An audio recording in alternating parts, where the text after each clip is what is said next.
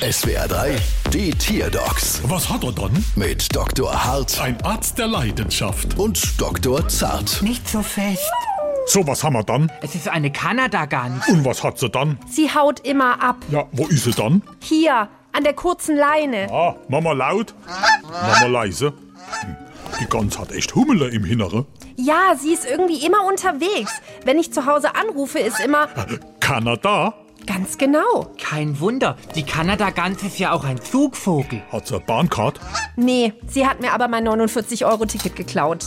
Jetzt, wo ich so drüber nachdenke, das ergibt keinen Sinn. In Deutschland lebende Kanadagänse ziehen gar nicht weiter. Das sind sogenannte Stunnvögel. Ja, aber nur wenn sie in der Bahn keinen Sitzplatz reserviert hat. Hätte es mal mit Fleischknepp probiert. Weil wenn sowas Leckeres zum Essen gibt, dann bleibe ich auch immer daheim. Nein? Ich hab's. Einfach warten, bis es wieder Bahnstreiks gibt und alle Züge ausfallen? Nee, kleben sie einfach unterschiedliche Futtertapete an ihrer Wand, dann denkt die Gans, sie ist schon da und nicht noch da. Verstehst? Da und da und wo bin ich dann? Am besten gleich auf der Bank, weil hier ist unsere Rechnung. Bald wieder. Was hat er dann?